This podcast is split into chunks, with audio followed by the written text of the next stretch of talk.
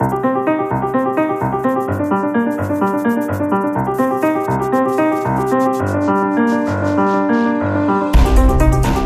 E agora a palavra aos pares da República. Hoje, Carlos Carvalhas e José Ribeiro Castro olham para o Brasil, que sai depois da primeira onda Bolsonaro, que alastrou em Brasília e em muitas assembleias estaduais, a 20 dias da volta decisiva.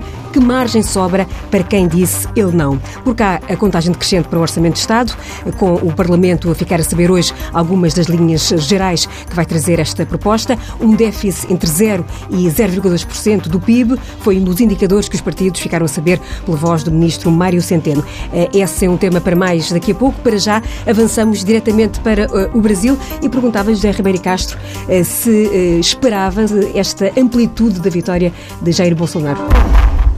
Em primeiro lugar, boa, boa tarde, quase boa noite. E cumprimento o Carlos Carvalhas e também a Judite nesta, nesta estreia, nesta estreia da, desta série do Paz da República. Bom, os últimos indicadores dos inquéritos de opinião apontavam para isso e também os sinais que eram públicos, sobretudo depois do atentado de que Bolsonaro foi eh, alvo e que enfim, também mudou o tom dos noticiários e vaziando eh, subir, eh, vaziam prever uma grande, uma grande subida. E também um dado que parece que os inquéritos de opinião confirmam é que a nota comum aos dois candidatos melhor colocados é que ambos têm níveis de rejeição muito elevados. São os mal amados, quase. São, sim, Portanto, isso uh, indica, de facto, o grau de bipolarização uh, a que chegou. Bom, eu não gosto do, do Bolsonaro, mas, enfim, infelizmente será provavelmente o próximo presidente do Brasil. Temos que encarar essa realidade. Vamos a ver. Uh, está bastante próximo. Eu não vejo também que o Fernando Haddad tenha grande margem de progressão. É possível que vá buscar com os outros candidatos, mas os níveis de rejeição contra o PPT são muito acentuados, são muito fortes. Eh, o meu candidato seria o Geraldo Alckmin, eh, enfim, que, que, se afundou por completo, assim como o seu partido, o PSDB. Né? Portanto, é um, mostra bem as mudanças por que passa o Brasil. Agora, eu ouvi na TSF de manhã um comentário do Daniel Oliveira, né? culpava a direita. E, bom, eu acho que é exatamente ao contrário. Eu acho que o Daniel Oliveira está a ver bastante mal. Eh, eu acho que a culpa do que se passa eh, no Brasil é a culpa do PT e da esquerda. É a culpa da corrupção. É? é a corrupção em que o PT se afundou eh, que fazem perder uma oportunidade extraordinária. o primeiro mandato de Lula é um mandato brilhante. E, de facto, tem sinais económicos e sociais de progresso social muito acentuados, mas depois, enfim, é aquele pântano a que, a que assistimos. É esse pântano da corrupção, que não é só o Lava Jato, começou antes com o mensalão, já nos esquecemos do mensalão. É um caso de grande podridão de um aparelho partidário, que aliás já tocou Portugal. É? Aliás, estes esquemas de corrupção do Brasil tocaram aquilo que eu chamo o triângulo transatlântico de corrupção, Portugal, Angola e Brasil, com uma perninha para o lado da Venezuela.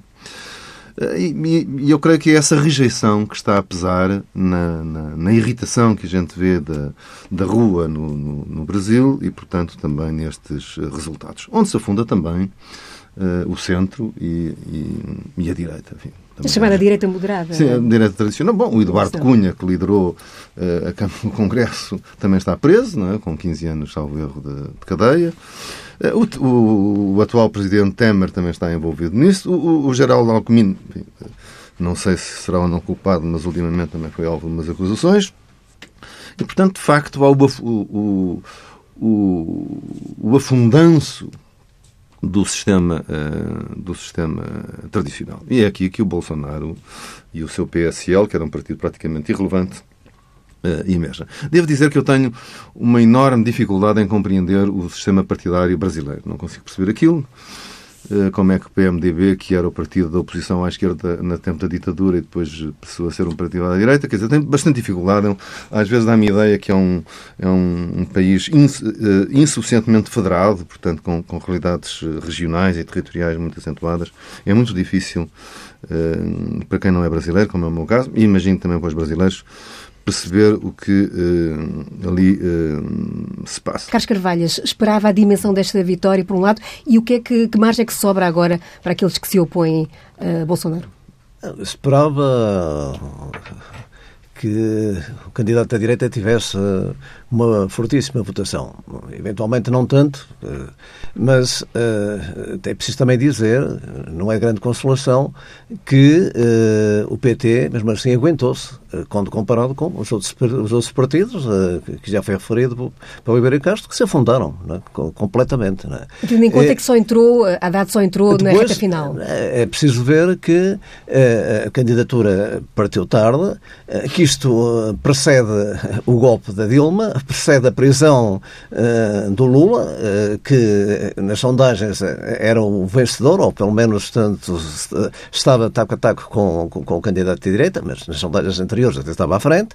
E, portanto, é toda esta operação. Quer dizer, e, e eu acho que o primeiro escalão da construção do, do, fascismo assenta num corpo social doente, enfermo e, e, convenientemente desiludido da política. E desiludido da política, por aquilo também já foi referido, por tudo, a, pela corrupção, pelas promessas não cumpridas, mesmo o PT que uh, fez avanços sociais, mas um pouco no assistencialismo, não, uh, não nos passos do socialismo e, e, e com rupturas que era preciso no ponto de vista fazer eh, e, portanto, há eh, no campo da esquerda, no campo progressista, alguma desorientação, uma desilusão e depois uh, o, discurso securitário num, num, num país de grande insegurança. É? A ideia de que os problemas da insegurança se resolvem com mais polícias ou expulsando os imigrantes ou até que o bandido bom é o bandido morto, é? como, como, como, diz o, o, candidato da direita, uh, colhe em camadas médias e, e, e, e até, portanto, em franjas eh, do eleitorado do PT que eh, eu creio que com 50, perto de 50 milhões de, de, votos, ele não teve só os votos das camadas eh, dos homens brancos eh, e das classes superiores, também teve das classes populares, que são arrastadas por, por este discurso ideológico, por este envenenamento, e aqui também pelos órgãos de comunicação social, que são uma, também são uma parte importante da democracia e que, no essencial, e sobre os grupos, sobretudo os grandes meios de comunicação social, fizeram também esta campanha, dando a ideia do Bolsonaro como um político honesto, em contraponto com uh, os políticos desonestos, com os partidos que viviam à sombra da, da corrupção e do orçamento do Estado. Uh, bom, quando nós sabemos que este uh, Bolsonaro se refugiou inclusivamente eh, no, no tal acidente, não é? Que, que, praticamente não teve debates, não é? Eh, Faltou o último. Por, e simplesmente fez a campanha, portanto, sozinho. Com, ora, tanto, tudo isto moldou um quadro favorável tanto a, a, uma votação, não é? E agora? Agora, eu creio que é um quadro difícil, porque quando um candidato parte muito à frente, não é? Eh, vai com uma dinâmica de vitória, tanto, eh, eh, utilizando a expressão, o cavalo que vai à frente, o comboio que vai à frente, é sempre um comboio que, se gosta, de apanhar, não é? Mas, mesmo assim, eu creio que o que o candidato as, das forças progressistas, vamos dizer assim, tem que fazer é procurar um, um, alargamento o mais possível, de, sincero, uh, verdadeiro, de uma grande política de unidade, não é? Não uma política de unidade só para obter os votos, é, é mesmo, portanto, fazendo as concessões, uh, porque o que está em causa aqui assim, no meu ponto de vista, e eu acho que eles têm, têm também têm isso em, uh, na, na, no seu raciocínio, é uma clivagem para uma extrema-direita, portanto, ou uma clivagem eh, que, pelo menos, fique no campo democrático. Portanto, aqui, assim, neste momento, o que está em jogo é o campo democrático e, portanto, é necessário estender a mão, estender a mão com sinceridade, com verdade, a todos aqueles que se querem opor a um projeto eh, ditatorial, a um projeto autoritário. Bom, e no, neste quadro não se falou também aqui, assim, numa outra questão, quer dizer, que eu creio que também não, não, não tem pouca influência, que é a influência dos Estados Unidos da América, eh, que, que olha sempre para o seu pátio traseiro como uh, o fornecedor de matérias-primas eh, com riquezas e que quer naturalmente deitar a mão depois de ter visto que o seu pátio traseiro esteve, eh, entre aspas, em más mãos. É? E uh, os serviços secretos americanos, os meios de comunicação social, os grandes meios financeiros não deixaram aqui de, não deixam de, de atuar. É? Uh, portanto, eu creio que este, é todo este quadro uh, que, que, temos pela frente no Brasil. Estávamos há pouco a falar também, já Ribeiro Castro, de, do fator Venezuela o exemplo norte do Brasil poderá ter pesado também na, escolha a par, como dizia Carlos Carvalhas, dos problemas da, da, da insegurança, que foram referidos por muitos daqueles que, que disseram ter votado em, em Bolsonaro. Onde a Venezuela toca também pelo dossiê segurança, porque ultimamente a pressão uh, dos refugiados económicos, sociais da Venezuela uh, no norte é muito intensa e, portanto, uh, também ocupou a agenda. E, portanto, é mais um, um, uma imagem de inquietação e de perigo que também creio que influenciou algum candidato e se influenciou algum candidato foi a favor de Bolsonaro que é aquele que tem o tipo de discurso uh, cujo, que é capaz de receber na cesta este, este tipo de onda. Agora, deixa-me dizer, eu não, não gosto de Bolsonaro, não gosto das frases que lhe são citadas. Agora, tenho dúvida se ele é propriamente da extrema-direita fascista em sentido próprio, não é? Ou se isto é um, um impulso. E acho, aliás, que a gritaria internacional uh, o ajuda. Não a nacional. As manifestações, uma coisa são as manifestações do ou não no Brasil, que são legítimas e são do povo brasileiro.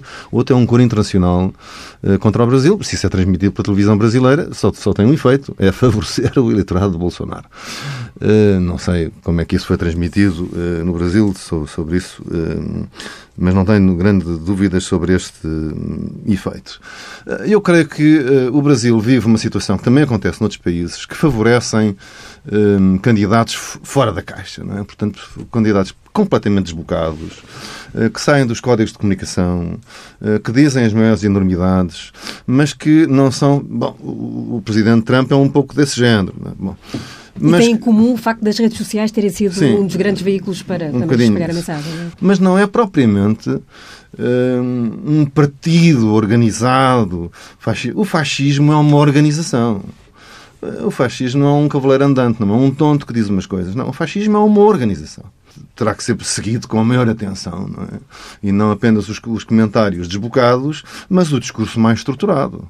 Não é o desabafo, uh, o disparate, o excesso, não. O discurso mais estruturado. O programa político, chamamos assim. Isso é que é preciso conhecer. Qual é o programa político, não é? Uh, e daí vêm perigos para o sistema de justiça, daí vêm perigos para o Estado de Direito, daí vêm perigos para os direitos humanos, daí vêm perigos para as liberdades fundamentais, daí vêm perigos para a paz no continente e, e na região. Bom, isso são as questões que nós temos que vigiar. Bom, porque, enfim, agora nós somos portugueses, somos membros da CPLP, e quer queiramos, quer não, nós teremos que lidar com o Presidente da República que o povo brasileiro elegeu.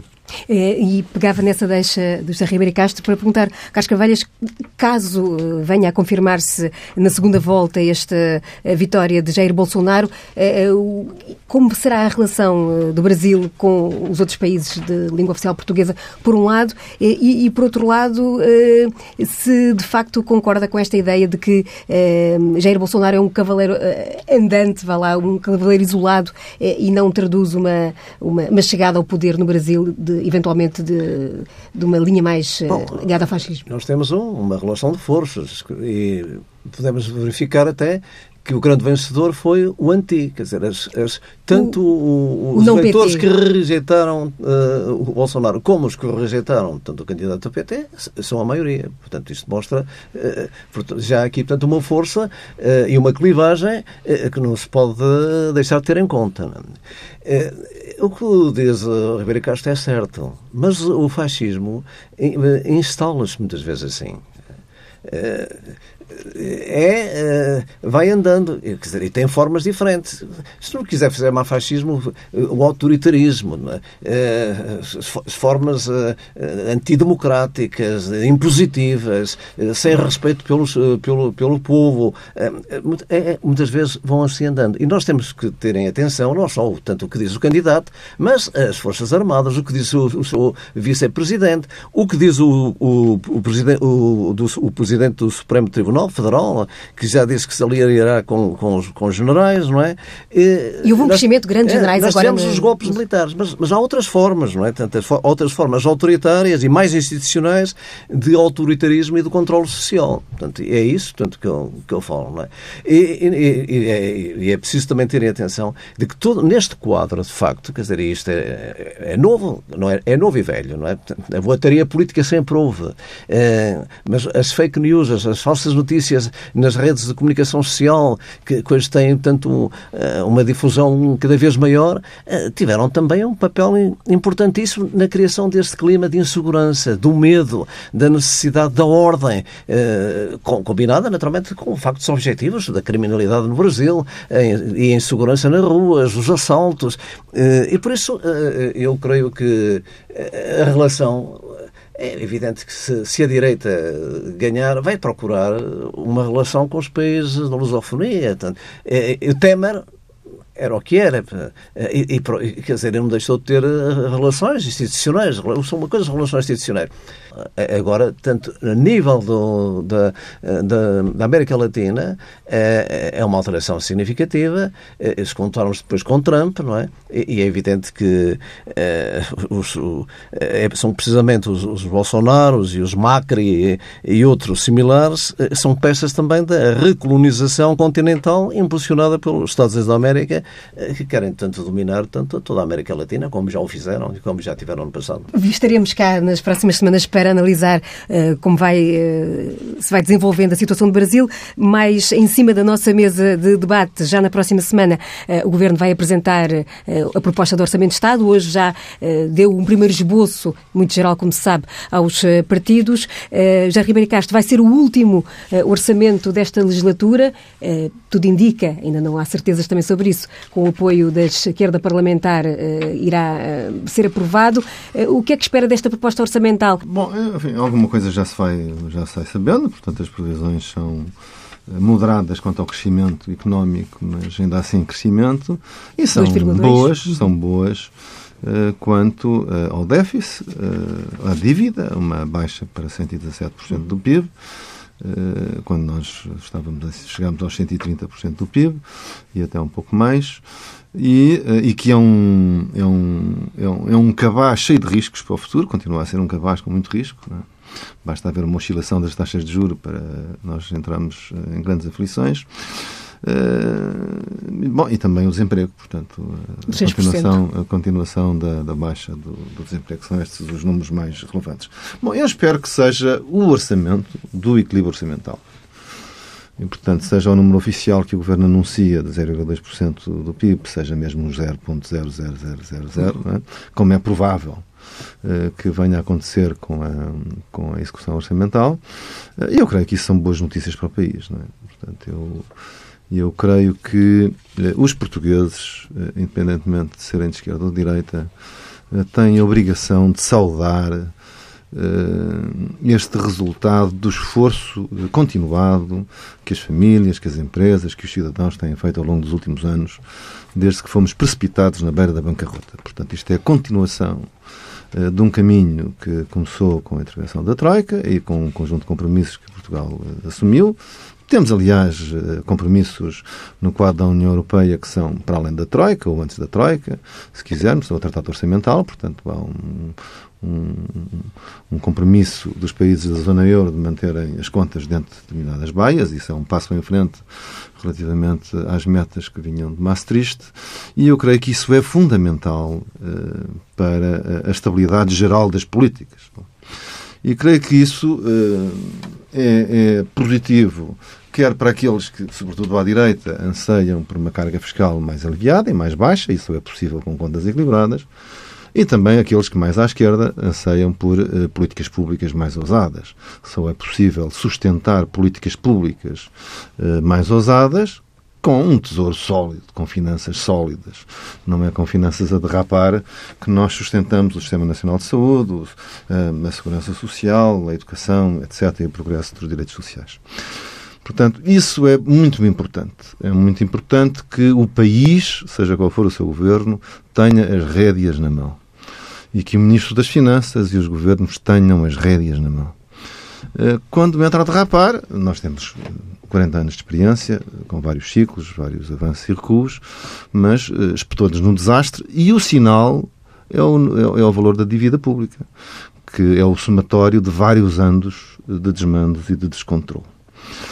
Uh, e isso, uh, pronto, e, e, nós ainda estamos, uh, se as contas, a minha matemática não falha, 57 pontos acima da meta de Maastricht.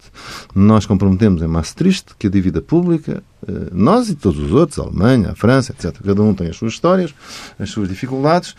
Os economistas discutem bem, quer dizer, o que é que tem de científico os 60%. O problema não é se, quer dizer, algum limite tem que ser.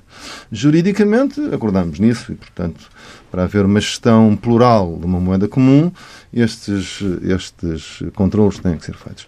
Portanto, eu, eu considero que isso é um é um resultado muito positivo. Enfim, às vezes lamento que o PSD e o CDS não sejam suficientemente enfáticos em saudar este êxito do ministro Mário Centeno e do governo, mas quero que é uma questão nacional e, portanto, deve ser cumprimentado. O que ele pode ser uh, criticado é quando era o PSD e o CDS a conduzir esse esforço não terem uh, o mesmo uh, aplauso. Mas, do ponto de vista nacional, é muito importante que isso seja, uh, que isso seja uh, conseguido uh, e acho que seria muito irresponsável recolocar-nos no, nos carris do, do descarrilanço em que andámos durante demasiados anos. Carlos Carvalhas, esta é a última ocasião nesta legislatura para a esquerda influenciar a proposta orçamental que, de acordo com o que tem sido dito pelos principais lideranças à esquerda, e pegando uma palavra utilizada por José Ribeiro Castro, a proposta orçamental não é demasiado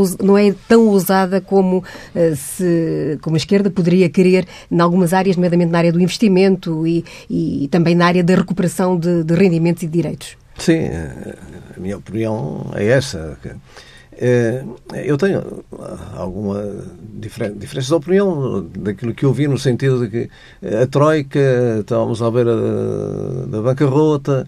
Eh, bom, eh, lembrar, e ele esteve de acordo com isso, o Ribeiro Castro, que ainda agora comemoramos os 5 de outubro como feriado que foi recuperado e que estupidamente foi retirado e, também com o aval da Troika. Não é? Isso não teve nada a ver com a Troika, Carlos Carvalho. Foi uma decisão errada do, do, do governo. Não é? Naturalmente. Mas, mas, mas, foi tudo isso, é todo o quadro que foi. Não há no memorando da Troika uma palavra sobre feriados. Certo, Nunca houve. Dizer, em relação à Troika, a política seguida de contenção e contenção Sim. bruta levou a que o país recuasse no plano do investimento de tal ordem e, no, e, na quebra do produto de tal ordem que ainda hoje estamos a recuperar. Ainda não chegamos a 2006.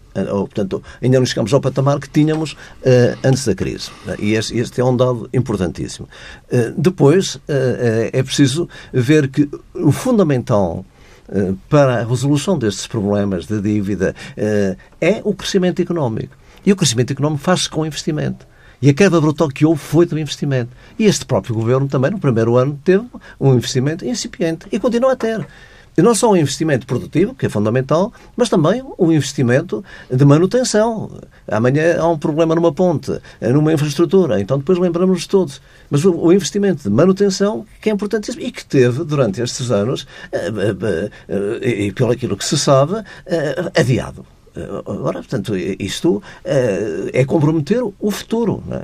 Este saldo de 0,2% é, eh, significa quê? Significa eh, que se retirarmos os juros, um saldo positivo de milhões, é? quase 13% do PIB, que falta na saúde, que falta no ensino, que falta no investimento, que falta na melhoria dos rendimentos das pessoas.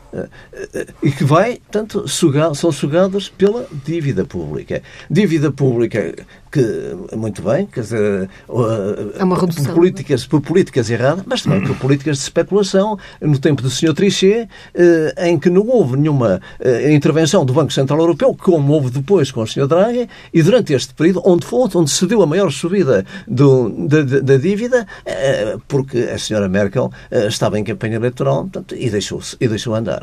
Portanto, e nós só que estamos a pagar esta fatura.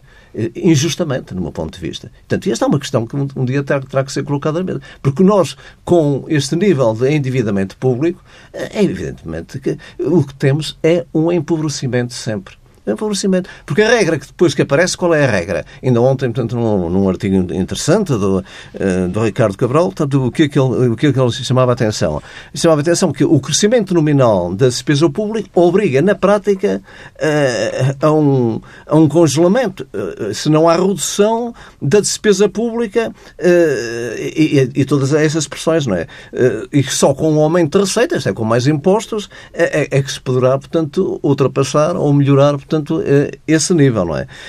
As regras orçamentais da zona euro e a forma como são interpretadas consubstanciam um menu à la carte, dando, portanto, todo espaço para uma intervenção política para este país, sim, para este país, não, como estamos a ver agora em relação à Itália, já procurarem acomodar, portanto, embora para a opinião pública, fazendo voz grossa, e quando se trata de Portugal, quando este governo tomou posse, logo a dizer quando é que vocês apresentam o orçamento? A Espanha esteve anos eh, com um, déficit eh, acentuadíssimo e, tanto isso tem grandes pressões. Depois falam-se na acentuação das desigualdades. Pois, eh, o Sr. Presidente da República falou e muito bem que uma democracia não pode, não pode deixar de, de, de, mas para combater a acentuação das desigualdades temos que melhorar a distribuição do rendimento nacional. E para melhorar a distribuição do rendimento nacional temos que ir às rendas excessivas, temos que ir aos impostos, temos que ir ao salário mínimo.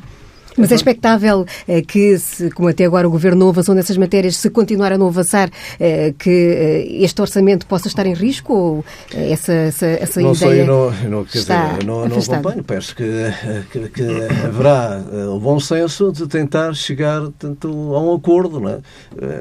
Penso que não seria bom para, para, o país, e aqui falo tanto em nome, invoco o interesse nacional, tanto uma crise política, tanto neste quadro, poderia interessar ao PSD PSD ou CDS, mas aqui não estou a ver, não estou a pôr a questão partidária. Eu optei um partido, quer dizer, a PCP, ou, ou, estou a ver aqui tanto o interesse nacional, tanto no quadro. Agora, penso também é que uh, este orçamento Uh, independentemente agora do quadro político em que cada um se situa, uh, o que mostra, portanto, são os limites que esta União Europeia e este euro nos, nos condicionam. Não? É? Desde a entrada do euro até hoje, qual, qual é o, o nosso crescimento médio?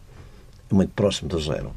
E por falar no poder do, do povo e de, de, quem vota, vamos passar às alegações finais eh, neste Pares da República, hoje com uh, Ribeira Castro, trazer a questão uh, de uma proposta que entrou na semana passada na Assembleia da República e que propõe, vou simplificar, que cada eleitor, além de votar num partido, possa também escolher o deputado que, que, que o representa. Porquê agora avançar com esta proposta? Sabemos que as reformas eleitorais já têm sido, enfim, ciclicamente motivo de de, de conversa. Porquê agora? Porque estamos fartos de esperar porque é uma porta que a Constituição abriu em 1997. Em rigor, podemos ver as coisas assim. A Constituição criou em 1997 esse direito, do ponto de vista político, na esfera dos, dos eleitores, eh, prevendo um, apontando para um sistema misto, e ao legislador, que não faz nada. O legislador é preguiçoso eh, e não faz nada. E, portanto, eh, e nós assistimos à decadência do sistema político eh, nós estudamos, portanto, numa associação de que, ou duas associações de que faço uhum. parte, eh, este sistema de uma forma bastante profunda. Eh, temos, aliás, um exemplo próximo. Há outros países, outros países no mundo que têm este sistema. A, Bolívia, a Nova Zelândia. O mais, a Nova Zelândia, o mais próximo é a Alemanha. E é um sistema que funciona de uma forma verdadeiramente impecável. E, portanto, em que as pessoas podem escolher o seu deputado e o partido. O Parlamento é rigorosamente proporcional rigorosamente profissional, mas depois tem, eh, nas representações partidárias, os, os, os, deputados que foram escolhidos pelo eleitorado. É, até, é tão proporcional que é mais proporcional do que o nosso. Se nós compararmos legislatura a legislatura, a composição da representação parlamentar do Bundestag e a votação eh, no voto partidário, portanto, o eleitor tem dois votos, o voto no candidato e o voto partidário, portanto, o que conta é o voto partidário. Uh, enfim, nós temos desvios, nomeadamente dos partidos mais votados, uh, que chegam a quase 10 pontos, ou entre a percentagem da votação e, a, e, o número de deputados no Parlamento, e depois penalizações para os partidos mais pequenos, como o, PS, o PCP, o Bloco e o CDS, e isso não acontece no sistema alemão. Portanto, a percentagem dos deputados é praticamente igual, em muitos casos, à percentagem da, da votação. E tem, sobretudo, este benefício de que uh, o eleitor vota no seu deputado. Obviamente que isso acontece principalmente nos maiores partidos, que são aqueles que têm mais peso no eleitorado, o que tem também um resultado interessante de que os deputados mais vinculados ao eleitorado são os deputados dos partidos com mais poder. E, portanto, são aqueles que nós mais controlamos. Uh, os, outros, os outros partidos compõem a sua representação parlamentar mais com os deputados que provêm das listas do que aqueles que são eleitos uninominalmente. Portanto, é um sistema muito interessante, muito inteligente, que eu creio que não, não gera voto útil. O voto útil uh, na representação partidária praticamente não existe, segundo as análises que podemos fazer, ao passo que, no nosso caso, penaliza, quer à esquerda, quer à direita, uh, para os partidos maiores. há no, voto uninominal, mas esse não define a percentagem do Parlamento neste sistema. E, portanto, é um sistema. enfim, de resto, apresentámos um texto. Portanto, agora apresentámos um texto para as pessoas verem que é possível, que é fácil e que é justo. Não tem que ter necessariamente todas as soluções que ali apontamos, há uma, alguma margem na especialidade. Seria interessante, aliás, fazer esse debate, mas é tempo de tirar os fantasmas da cabeça das pessoas e, e mudar um sistema de que os portugueses eh, mostram que estão cansados, estão fartos, votam cada vez menos. Uh, votam cada vez menos. E dizem cada vez pior dos políticos.